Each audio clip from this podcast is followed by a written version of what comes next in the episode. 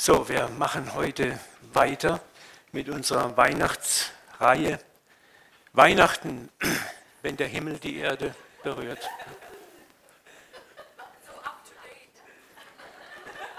Not so up to date. Ach so, hier, da ist prophetisch, ne? Beim Barte des Propheten. ja, Sek, mit Bart siehst du gut aus. Müssen wir wieder mal, wir können mal eine Abstimmung nachher machen. Ne? Und der Simon auch nicht, ne? ist auch nicht so schlecht. Gell? Und ich habe ja schon einen. Also, heute habt ihr es nochmal mit mir zu tun. Nächsten Sonntag dann der Sek, vielleicht, nee, halt mal, stopp. Wichtig, Montag. Am Sonntag, nächsten Sonntag, am 23. ist kein Gottesdienst. Ihr könnt ausschlafen, Schnee schippen. und dafür haben wir am Montag Gottesdienst und dann wird Sek am wir haben um 17 Uhr Gottesdienst, kann man auch gleich schon mal vormerken. Dann wird Sek sprechen und am 30.12., einen Tag von Neujahr, wird Simon dann reden. Ja, ich möchte mit meinem Anteil an der Predigtreihe, ich habe ja letzten Sonntag schon angefangen, den klassischen Blick auf das Weihnachtsgeschehen etwas erweitern. Auch den Blick auf Jesus erweitern. Wenn wir das Wort Weihnachten hören, assoziieren wir es oft mit der Geburt Jesu. Wir sehen die Krippe, wir sehen Maria und Josef, wir sehen die drei Weisen aus dem Morgenland. Und wir sehen dann, dass er als der Erlöser kam, der 33 Jahre später an Ostern sein Leben für unsere Erlösung am Kreuz gegeben hat. Aber ich möchte euch heute noch weiter tiefer reinnehmen und euch sensibilisieren, dass in jener Weihnachtsnacht noch viel, viel, viel, viel mehr passiert ist, als dass der Erlöser geboren ist. Nochmal, wenn wir an Jesus denken, über ihn singen oder beten, ist der Fokus oft nur und überwiegend auf seine Rolle als Sündopfer, Erlöser und unsere Sünden, die Sünde der Menschheit gerichtet. Also oft ist Jesus so eine Art kosmischer Problemlöser. Und ich möchte hier nicht missverstanden werden. Die Menschwerdung, das Sterben am Kreuz für uns, Jesus als Erlöser sind und bleiben zentrale, wichtige Aspekte des christlichen Glaubens. Aber sie sind nicht das ganze große Bild, das Christus darstellt, ja, das die Schrift von Christus zeichnet. Und das hat die erste Christenheit bis ins dritte Jahrhundert sehr, sehr tief verstanden. Die Frage, die ich heute weiter vertiefen möchte, ist an dich, aus welchem Blickwinkel siehst du den ewigen Sohn Gottes und dich? Was ist die Brille, die du aufhast, wenn du Jesus siehst? Wir alle nehmen Dinge wahr aus einer bestimmten Perspektive. Das ist einmal, du kannst Dinge wahrnehmen aus einer räumlichen Perspektive, da wo du gerade stehst, hast du einen bestimmten Blick auf eine Sache. Oder auch wo du geistig gerade stehst, blickst du auf eine bestimmte Sache. Und das, was du siehst, ist eigentlich eine Momentaufnahme, eine Teilaufnahme. Und es ist auch geistlich, was wir sehen, sind oft Bruchstücke, Fragmente. Paulus sagt es ja meist auf dem Korintherbrief, wir sehen wie in einem dunklen Spiegel. Die antiken Spiegel damals waren polierte Messingplatten. Wenn du dir mal eine polierte Messingplatte vors Gesicht hältst, dann siehst du Umrisse von dir. Ne?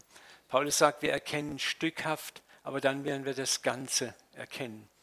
Und dafür möchte ich uns auch im Beispiel Jesus sensibilisieren. Ich möchte euch eine kleine Geschichte erzählen, die die meisten vielleicht euch kennen, um das mit der Perspektive ein bisschen tiefer zu machen.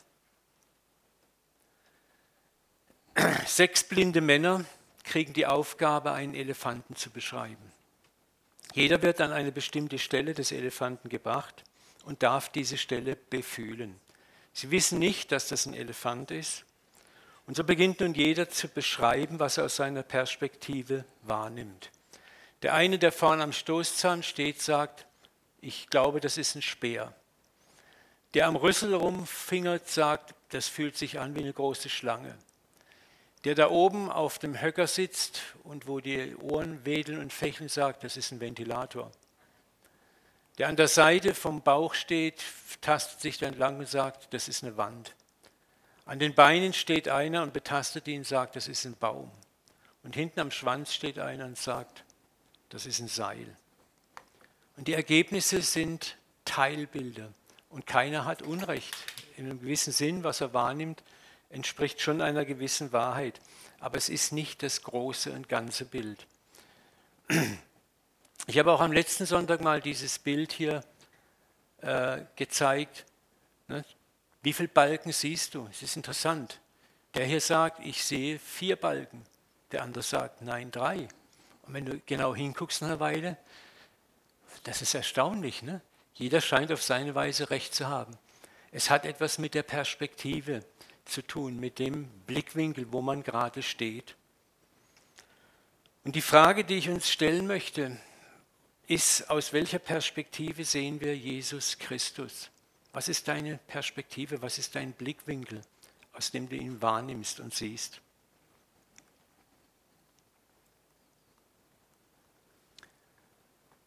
Aus der Perspektive eines von Ewigkeit her geliebten und gewollten Kindes des himmlischen Vaters, für das Jesus der ältere Bruder ist und das nun hier seine Entwicklung zur vollen Reife in diesem irdischen Leben durchläuft und vom Vater vollendet wird. Den Vater, der das gute Werk angefangen hat. Siehst du dich als der jüngere Bruder, die jüngere Schwester von Jesus Christus, aber ihn als deinen großen Bruder, dein Vorbild, das Pro, der Prototyp, den Gott eigentlich ausgedacht hat, nachdem wir alle ebenbildlich gestaltet werden?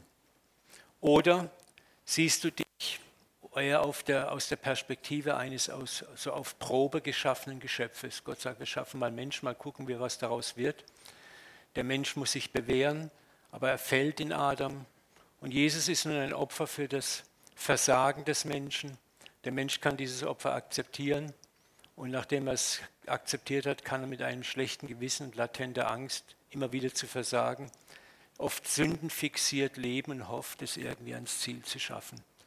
Das ist oft so grob beschrieben, manchmal das, was man bei vielen Christen so hört, wie sie sich sehen. Ich möchte was zitieren, was ich neulich in einem sehr schönen Buch gelesen habe.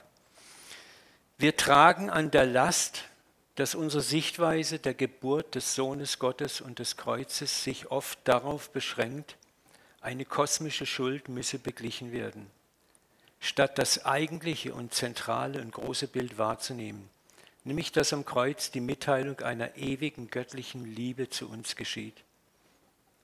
Oft wurde das Kreuz eher zu einem Bild einer göttlichen Transaktion und Jesus zu einem Gottessohn, der in erster Linie dazu kam, ein Problem zu lösen statt uns das liebende Herz Gottes und unsere Identität zu offenbaren. Damit sah es so aus, als sei nicht die Liebe, sondern die Sünde der Anstoß zu unserer Erlösung gewesen. Und der zentrale Akt der Erlösung der Welt beruhe eher auf einen Akt der Gewalt als auf einen Akt der Liebe. Ein Christentum, in dem bloß auf ein Problem reagiert wird und in dem nicht Liebe, sondern die Sünde im Zentrum steht, und das ist das, was wir manchmal so oft sehen, wo wir die Sünde im Zentrum haben. Ist wenig einladend und schenkt wenig Geborgenheit.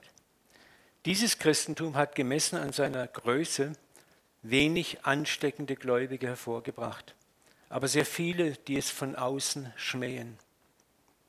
Ein Christentum, das von göttlicher Annahme und Liebe zum gefallenen Geschöpf gelenkt wird, aber betört, berührt, lädt ein, zieht an, weckt geistliche Sehnsucht und zieht die Menschen in ein immer tiefer verlockendes Geheimnis hinein, ins Heilwerden, in die Gnade. Und deswegen ist es für uns so wichtig, das große ganze Bild von Jesus Christus zu betrachten und nicht nur den Ausschnitt als Erlöser. Das ist wichtig, das ist eine zentrale Wahrheit und die dürfen wir auch nicht auf die Seite schieben, aber wir müssen zurücktreten. Wenn wir das Bild vom Elefanten nehmen, müssen wir das ganze Bild sehen, nicht nur Teilausschnitte. Und ich möchte hier kurz einen Einschub machen. Woher kommen wir auf, auf diese Sündenfixierung und diese Fixierung, wo Jesus ausschließlich oft nur als Erlöser gesehen wird? Die massive Fixierung auf die Sünde und Schuldvergebung begann im christlichen Glauben mit dem Aufstieg zur Staatsreligion ungefähr im dritten, vierten Jahrhundert als die Kirche zur Staatskirche wurde und zur Machtinstanz wurde. Und man erkannte sehr schnell, dass man durch die Fixierung des Menschen auf Sünde Macht über ihn gelangen, erlangen kann. Ja? Und so wurde die Theologie der Sünde zur zentralen Theologie der Kirche, weil man dadurch Menschen beschämen und kontrollieren konnte. Und so wurde auch die Kirche zum zentralen Mittler oft, was gar nicht so gedacht war, und sie übte Macht aus, die ihr gar nicht zukam. Und das ganze christliche Drama lief eher um Sünde, Sünde, Sünde und weniger um die Liebe Gottes. Man kann mit Sünde, wenn du einen Menschen mit seiner Sünde konfrontierst, kannst du ihn stärker manipulieren, bewegen, wie wenn du ihn mit Liebe konfrontierst. Liebe braucht immer länger, um Resultate hervorzubringen. Aber jemand mit Scham und Angst zu manipulieren, da kriegst du schnelle Resultate. Aber die Resultate taugen nichts, die dann rauskommen. Aber Liebe verändert wirklich. Der Vorläufer dieser Religiosität, dieser falschen Religiosität, dieser Sündenfixierung ist interessant, war der jüdische Opfer- und Tempelkult, den Gott interessanterweise nie so wollte. Das ist auch interessant. Also wenn ich die Bibel lese, dann staune ich immer wieder, wie viel da drinnen steht, was im Mainstream-Christentum gar nicht beachtet wird. Ja. Der jüdische Tempelkultus benutzte auch die Sünde, um Menschen zu knechten in geistiger und wirtschaftlicher Abhängigkeit zu halten. Und er verzerrte das Bild eines liebenden Gottes in das eines blutrünstigen und käuflichen Gottes. Und die Sünde wurde zur zentralen Mitte des Glaubens gemacht, während das liebende erbarmende Herz Gottes und seine eigentlichen Ziele mit Israel in den Hintergrund gerückt wurden. Und es ist interessant, wenn du die Propheten liest und Jesus, sie wussten um das größere Bild, das Gott hatte mit Israel. Und sie kamen, um das Zerrbild zu zerstören und die tiefen Absichten Gottes offenbar zu machen, die weit über Sündenmanagement hinausgingen. Und damit ihr nicht denkt, der spinnt der Dahlke, gucken wir mal uns ein paar Verse an. Weiß nicht, ob ihr das jemals gelesen habt und euch über die Implementierung dieser Verse bewusst seid annähernd, was, was der Prophet dort sagt. Denn als ich eure Vorfahren aus Ägypten herausführte, Jeremia 7, 22 bis 26, habe ich ihnen nicht befohlen, mir Brand- oder Freudenopfer darzubringen, sondern ich habe ihnen gesagt, gehorcht mir. Dann will ich euer Gott sein und ihr seid mein Volk, lebt nach meinen Weisungen, dann geht es euch gut. Und das ist einer, ich habe mir es gespart, ich könnte euch noch zig, zig andere Sätze aus dem Alten Testament zeigen, wo Gott sagt, ich habe keine Sündopfer und Brandopfer oder überhaupt diesen ganzen Opferkult gewollt. Es geht weiter, dass auch der Tempel, Gott wollte nie einen Tempel. Ich weiß nicht, ob euch das bewusst ist. Gott wollte nie einen Tempel. Es war die Sehnsucht des Menschen, ein religiöses Gebäude zu haben, einen, einen, etwas, was man betrachten und angucken kann. 2. Samuel 7,6 ist auch einer von vielen Versen. Seit ich die Söhne Israels aus Ägypten herausführte, habe ich noch nie in einem Haus gewohnt, sondern bin bis heute in einer Zeltwohnung umhergezogen. Habe ich, Gott, während dieser ganzen Zeit jemals von euch verlangt, mir ein Haus aus Zedernholz zu bauen? Von keinem der Führer Israels, denen ich aufgetragen hatte, mein Volk Israel zu weiden, habe ich so etwas verlangt. Es ist interessant. Lass das mal auf dich wirken. Der Prophet sagt, Gott hat nie etwas von Opfer gesagt, aber er sagt, gehorcht mir. Ja?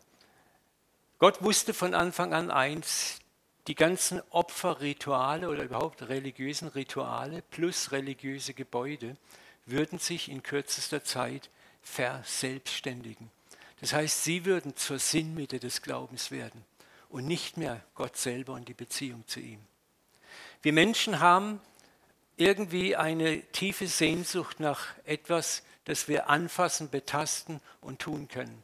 Es fällt uns enorm schwer, nur zu glauben. Das ist unser großes Problem. Wir brauchen immer irgendetwas, ein Ritual. Und Gott wusste das. Und deswegen hat er auch nachgegeben und hat den Menschen erlaubt, diese Opferrituale und Gebäude zu bauen. Aber Gott ließ es zu, um uns zu zeigen, wohin das führt. Der Tempel war ein totes Gebäude am Schluss. Wir werden gleich lesen, was Jesus darüber sagt. Ne? Die Opfer, Israel war an den Hochfesttagen ein einziges Schlachthaus. Und Gott sagt in anderen Versen, ich bin satt und müde eurer Opfer, ich will die nicht mehr.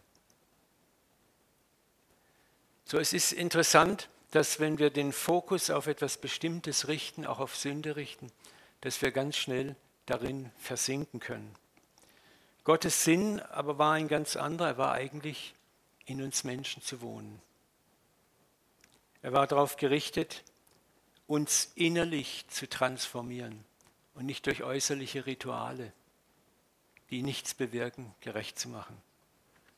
Schauen wir uns mal weiter einige Verse an was Gottes Generalplan und Absicht von Ewigkeit war. Und das Schöne ist, das steht alles im Alten Testament schon. Die Propheten haben gewusst, was Gott wirklich will. Und Gott hat sich da mitgeteilt. Hesekiel 36, 26. Ich, Gott, will euch ein neues Herz geben und einen neuen Geist in euch legen. Ich will das steinerne Herz aus eurem Fleisch wegnehmen und euch ein fleischendes Herz geben. Ich will meinen Geist in euch geben und will solche Leute aus euch machen, die in meinen Satzungen wandeln, meine Rechte beobachten und tun. Jeremia 31, 33, das soll der Bund sein, den ich mit dem Haus Israel und wir sind in Israel eingepfropft. Ja, wir sind Teilhaber der, der Gnaden Israels. Man kann also sagen, das ist der Bund, den ich mit den Menschen, den Gläubigen schließen werde nach dieser Zeit. Ich will mein Gesetz in ihr Herz geben und ihren Sinn schreiben. Sie sollen mein Volk sein und ich will ihr Gott sein. Was Jesus eigentlich klar macht, ist, der eigentliche Tempel, in dem Gott wohnt, ist dein Körper. Bist du selber, ist deine Existenz. Gott möchte in dir Wohnung haben. Und das wollte er schon von jeher. Das wollte er schon vom Alten Testament her. Gott wollte dein Herz und nicht deine Opfer. David hat es ja gesagt, Brandopfer und Sündopfer willst du nicht, aber einen Geist hast du mir gegeben und ein zerschlagenes und zerbrochenes Herz wirst du Gott nicht verachten. Es geht Gott immer um dein und mein Herz. Es geht um die innige Beziehung zwischen ihm und uns. Schon von jeher, von aller Ewigkeit. Und Jesus macht prophetisch klar, auch in seinem Dasein, in den 33,5 Jahren, wo er gelebt hat, dass der eigentliche Körper, dein Körper, deine Existenz, der Tempel ist, in dem Gott wohnt. Und Jesus war darin der Erstling. Er war der erste Mensch, in dem die Fülle der Gottheit, wie es Paulus sagt, leibhaftig wohnte. Er war die Masterkopie, die Blaupause. Er war das Exempel, das Beispiel, wo Gott sagt, schaut Jesus an. Das ist das, was ich mit euch vorhabe. Und er ist deswegen mehr als nur ein Erlöser, ein Opfer. Er ist das, was wir einmal sein werden. Und das müssen wir betrachten mit dem Opfer zusammen. Schauen wir mal, was Jesus da gesagt hat. Jesus entgegnete, zerstört diesen Tempel und ich werde ihn in drei Tagen aufbauen. 46 Jahre ist an diesem Tempel gebaut worden, erwiderten die Juden. Und du willst das in drei Tagen schaffen? Aber mit dem Tempel hatte Jesus seinen eigenen Körper gemeint, Johannes 2,19. Da macht Jesus klar, dass der Tempel, in dem Gott eigentlich wohnt und schon immer wohnen wollte, und weswegen Gott nie in den Tempel wollte, bist du. Darum heißt es in der Offenbarung im Schlusskapitel, dass das Heiligtum, das vom Himmel runterkommt, die Hütte Gottes bei den Menschen. Das bist du. Das neue Jerusalem bist du. Wir sind es. Wenn Gott in uns endgültig wohnt, wenn unser Körper neu ist, dann ist die Erlösung endgültig vollbracht. Und Gott lebt in uns allen. Und das ist das, was wir eigentlich begreifen müssen. Das ist das, was Jesus dann auch prophetisch zu den Jüngern sagt, als sie kurz vor seinem Tod mit ihm noch einmal Gemeinschaft haben. Er sagt, an jenem Tag werdet ihr erkennen, dass ich in meinem Vater bin und ihr in mir und ich in euch. Dieses vollkommene Ineinanderwohnen, das ist das, was Jesus uns nahebringen möchte. Wo er die Tür geöffnet hat. Wir werden es nachher sehen, das ist das, das ist Christus. Das ist die Trinitätsikone von Rublikow, ich erkläre es nachher nochmal. Aber da sitzt Jesus in der Trinität und wir sind in ihm und dem Vater und umgekehrt. Das heißt, da ist dein Platz, am Tisch Gottes ist dein Platz. Und das muss uns bewusst sein. Das war das, was Gott angefangen hat an Weihnachten zu schaffen. Er kam, um im Menschen Wohnung zu nehmen. Und hier werden wir hineingeführt in die wahre Tiefe von Weihnachten, als Gott sich entschloss, in Christus das erste Mal Mensch zu werden. Und er dort Göttliches und Menschliches für immer vereinte in Christus. Und in Christus sind wir auch, wenn wir glauben. Was wir an Weihnachten feiern und bedenken sollten, ist eben nicht nur die Geburt eines Erlösers, sondern die Geburt des göttlichen Erstgeborenen unter vielen gleichgestalteten Geschwistern. An Weihnachten kam der Himmel auf die Erde. Und damit hat Gott angefangen, auch in dir Wohnung zu machen. Das ist der Anfang. Und das hat vor deiner Geburt begonnen, dass er schon dich auserwählt hat. Lesen wir mal, was der Paulus sagt über uns im Epheserbrief. Denn in ihm, in Christus, hat er uns schon vor der Erschaffung der Welt erwählt. Einmal heilig, tadellos vor ihm zu stehen. Aus Liebe, aus Liebe hat er uns schon damals dazu bestimmt, durch Jesus Christus seine Kinder zu werden. Das war ein eigener gnädiger Wille. Diese Dinge müssen uns bewusst sein. Der Sündenfall war kein kosmischer Betriebsunfall. Gott wusste um das. Er wusste schon lange, bevor er den Menschen schaffen wollte, dass der Mensch diese Phase hatte, wo er fallen würde. Aber was Gottes großer Masterplan war, wenn wir zurücktreten, den Elefanten im Ganzen sehen, ist, dass Gott sich schon in Ewigkeit her Kinder gewünscht hat.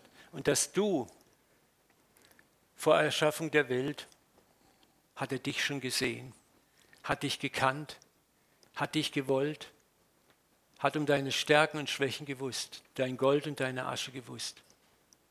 Darum kann ein Paulus sagen, der das gute Werk in uns angefangen hat, der hat es auch vollendet.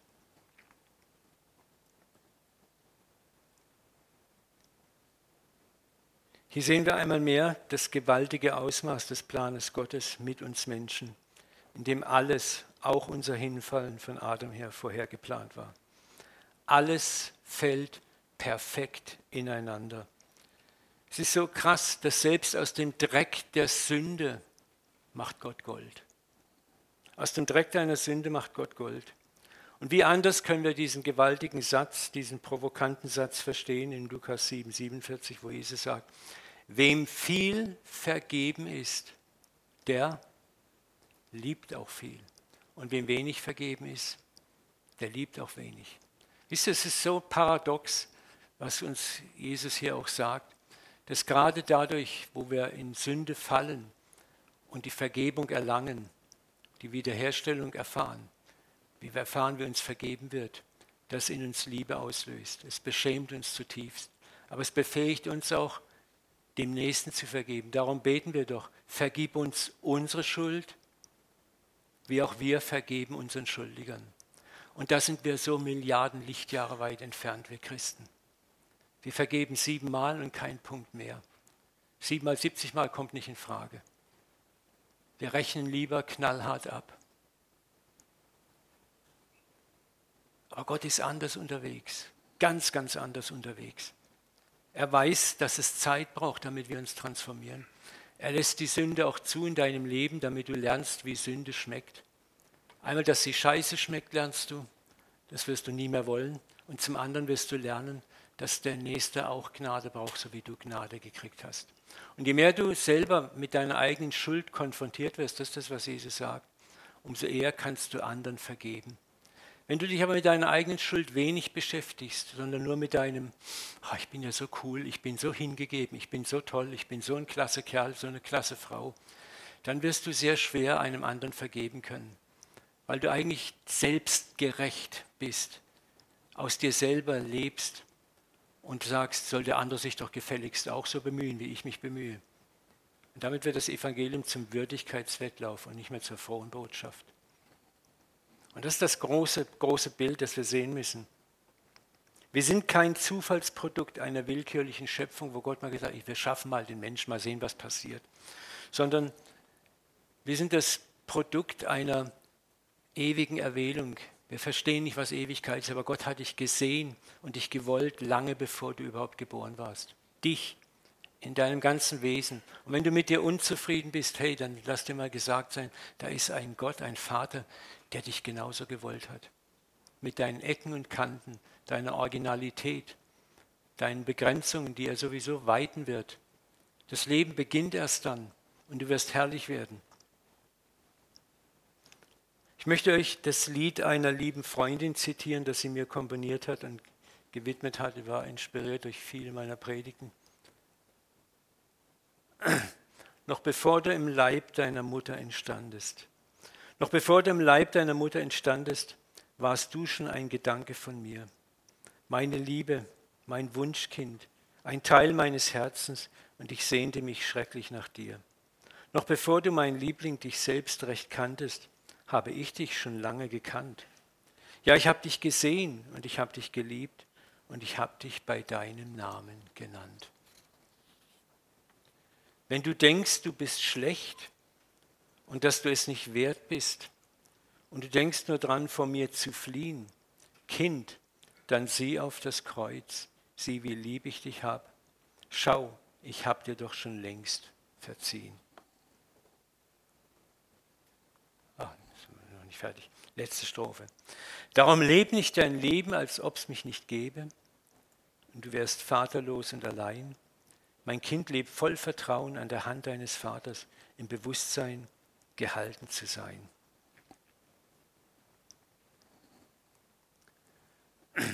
Denn welche er zuvor ersehen hat, die hat er auch erwählt, dass sie gleich sein sollten dem Ebenbild seines Sohnes.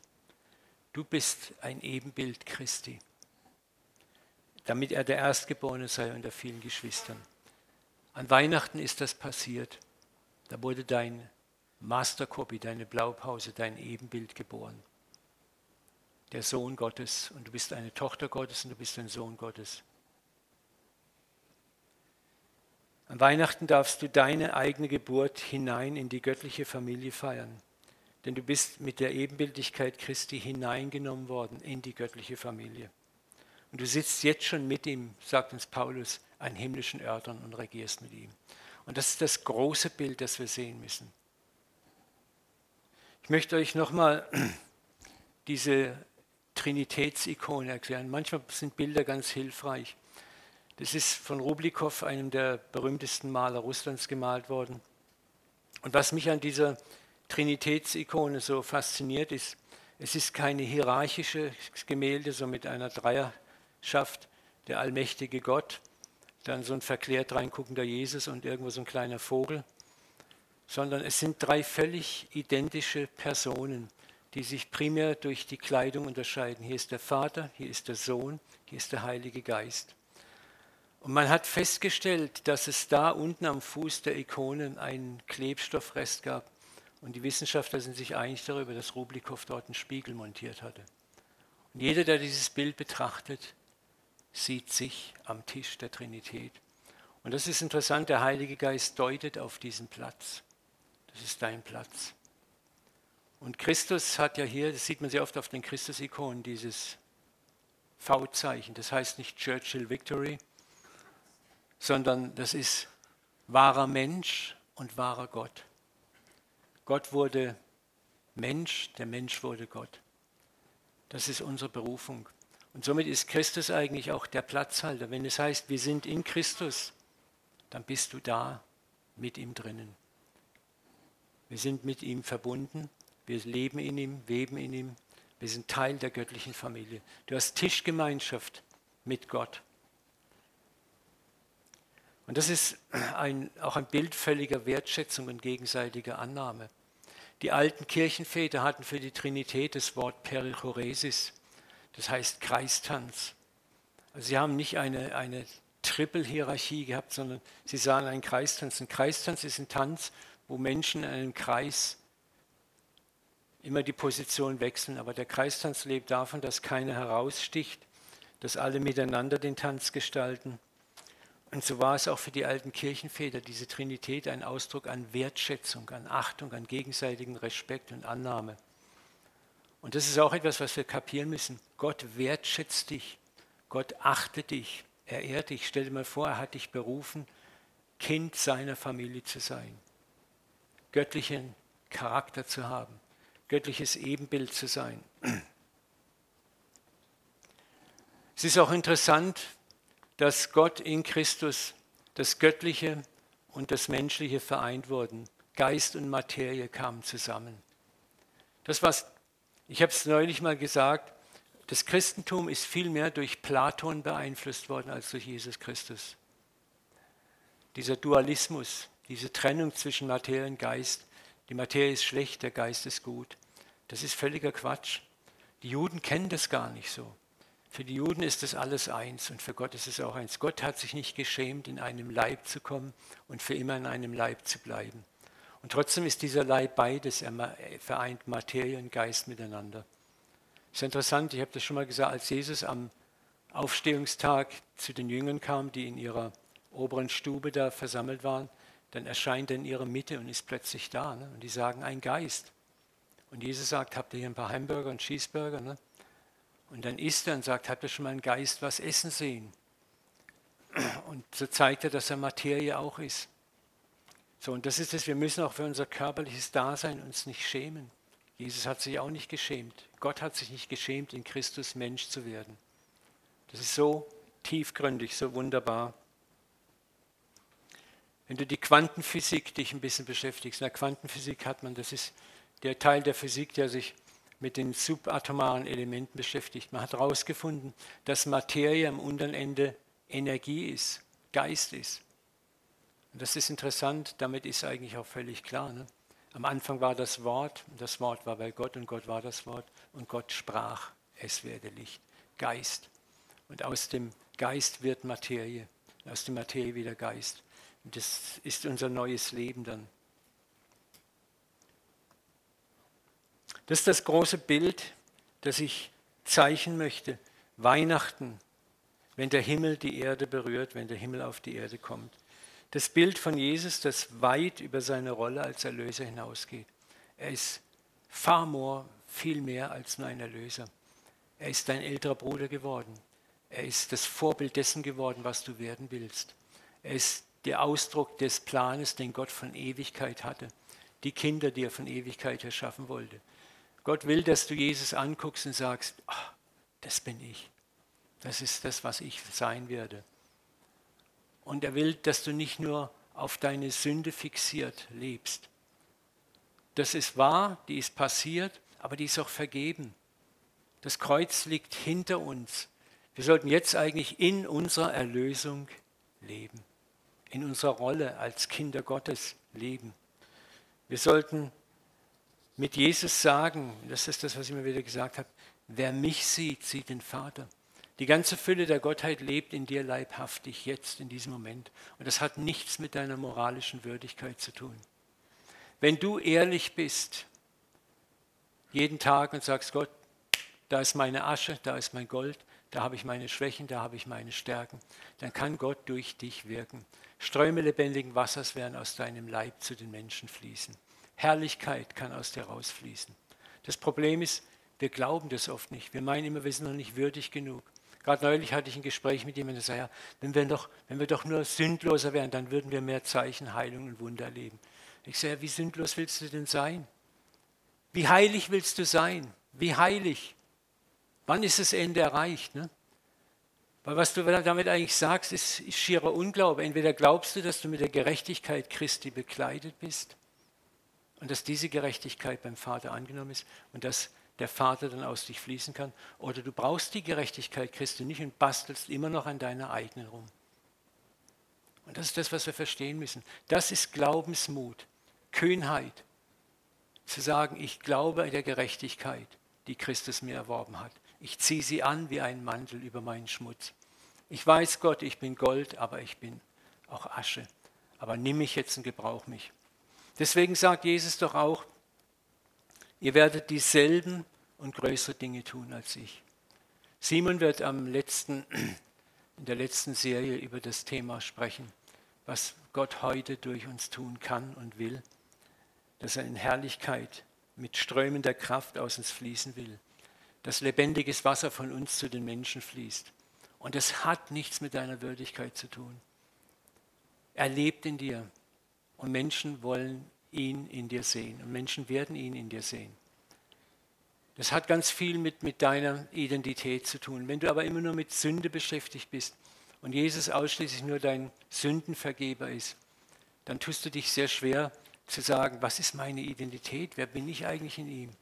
Ich bin ein Kind Gottes, ich sitze am Tisch Gottes, ich bin gerecht gemacht. Wir leben noch in diesem verfallenen Körper, wie es Paulus sagt. Ja, klar, aber unser Geist ist durch und durch erneuert. Und in diesem Geist gehen wir, leben wir und wirken wir. Wir haben die Gewissheit der Vergebung unserer Schuld Tag ein, Tag aus.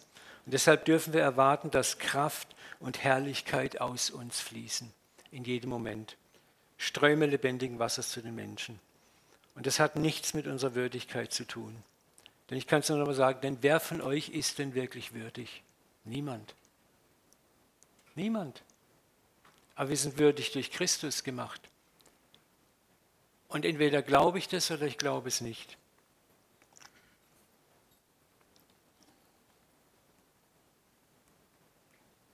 Da habt ihr nochmal diese Trinitätsikone von Rublikow. Und da ist dein Platz. Ich möchte mit euch beten.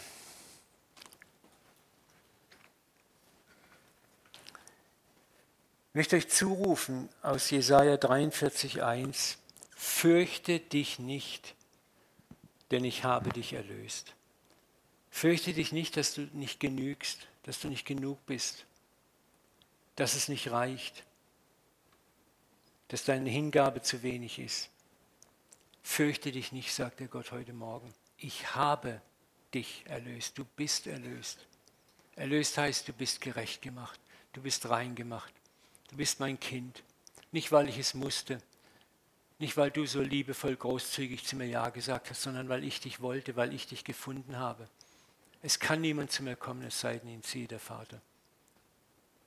Du warst mein Gedanke von aller Ewigkeit her. Vater, und ich bete, dass du uns diese, diese Schau von uns selbst neu gibst und schenkst. Dass wir ewige Kinder sind, geliebt sind von Ewigkeit her. Vater, es ist schön und wir danken dir auch, dass wir über unsere Sünde weinen können. Dass uns unsere Sünde nicht gleichgültig ist, das meinst du auch damit nicht. Vater, wir wollen nicht länger erlauben, dass uns die Sünde blockiert, an deiner Gerechtigkeit zu partizipieren, unsere Identität als Söhne Gottes und Töchter Gottes anzunehmen. Wir wollen nicht länger erlauben, dass uns unsere Sünde daran hindert, auf deinem Thron Platz zu nehmen.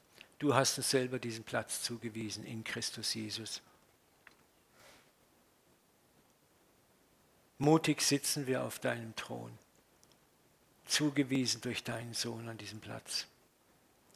Vater, ich danke dir, dass du durch Paulus gesagt hast, und das habe ich so das Empfinden, dass Gott es einigen von euch zuspricht, meine Gnadengaben und Berufungen werden mich niemals gereuen. Ich empfinde das einige so an einem Punkt zu sehen, oh, ich bin so scheiße, ich bin so, hab dich so enttäuscht, Gott, und ich schaff's nicht. Und Gott sagt, hey, meine Gnadengabe und meine Berufung gereuen mich niemals. Ich weiß ganz genau, wen ich mir angelacht habe mit dir. Ich bin stark genug für dich, das gute Werk, das ich in dir angefangen habe, zu vollenden. Vertrau mir, mein Kind, vertrau mir. Wenn du hingefallen bist, steh auf, zieh den Mantel meiner Gerechtigkeit an, ehre mich dadurch, dass du gerade dann weitergehst und weitermachst. Und erwartest, dass ich durch dich scheine und leuchte und Menschen berühre, dass Ströme lebendigen Wassers durch dein Leben zu Leben anderer Menschen fließen und sie verändern und transformieren. Vater, ich bete, dass du uns als Gemeinde immer mehr an diesen Punkt bringst, wo wir über die Sünde hinauswachsen, Vater, wo wir in unsere Identität hineinwachsen, dass wir Söhne und Töchter des Allerhöchsten sind. Dass du in deiner ganzen Fülle in uns lebst, dass wir jetzt schon mit dir an deinem Tisch sitzen auf deinem Thron sitzen. Zerbrich das falsche Sündenimage in uns, Vater. Zerbrich auch, Jesus, unsere verengte Schau, wo wir dich ausschließlich nur als Sündopfer sehen, sondern dass wir dich auch sehen als unseren älteren Bruder, der uns konstant erinnert daran, wer wir eigentlich wirklich sind. Der uns hineinführen möchte in unsere Kindschaft und Sohnschaft. Der für uns Platz gemacht hat. Denn Jesus hat gesagt, ich gehe zu meinem Vater und zu eurem Vater. Und darum lasse ich euch zurück, aber ich lasse euch nicht allein, ich gebe euch meinen Geist. Und ihr werdet dieselben und größere Dinge tun als ich, weil ich zum Vater gehe. Vater, und danke, dass wir dein Leib sind. Deine Arme, deine Beine, deine Zunge, dein Mund, deine Augen. Dass wir lieben, reden, bezeugen, sprechen, handeln, heilen, prophezeien, weissagen dürfen, Gnade weitergeben dürfen.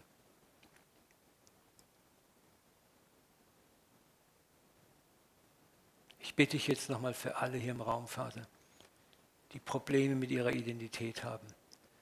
Ich möchte jetzt nicht sagen, heb mal deine Hände, heb sie im Geist in dir selber. Vater, und berühre noch einmal neu diese Herzen. Komm mit Trost, mit Ermutigung.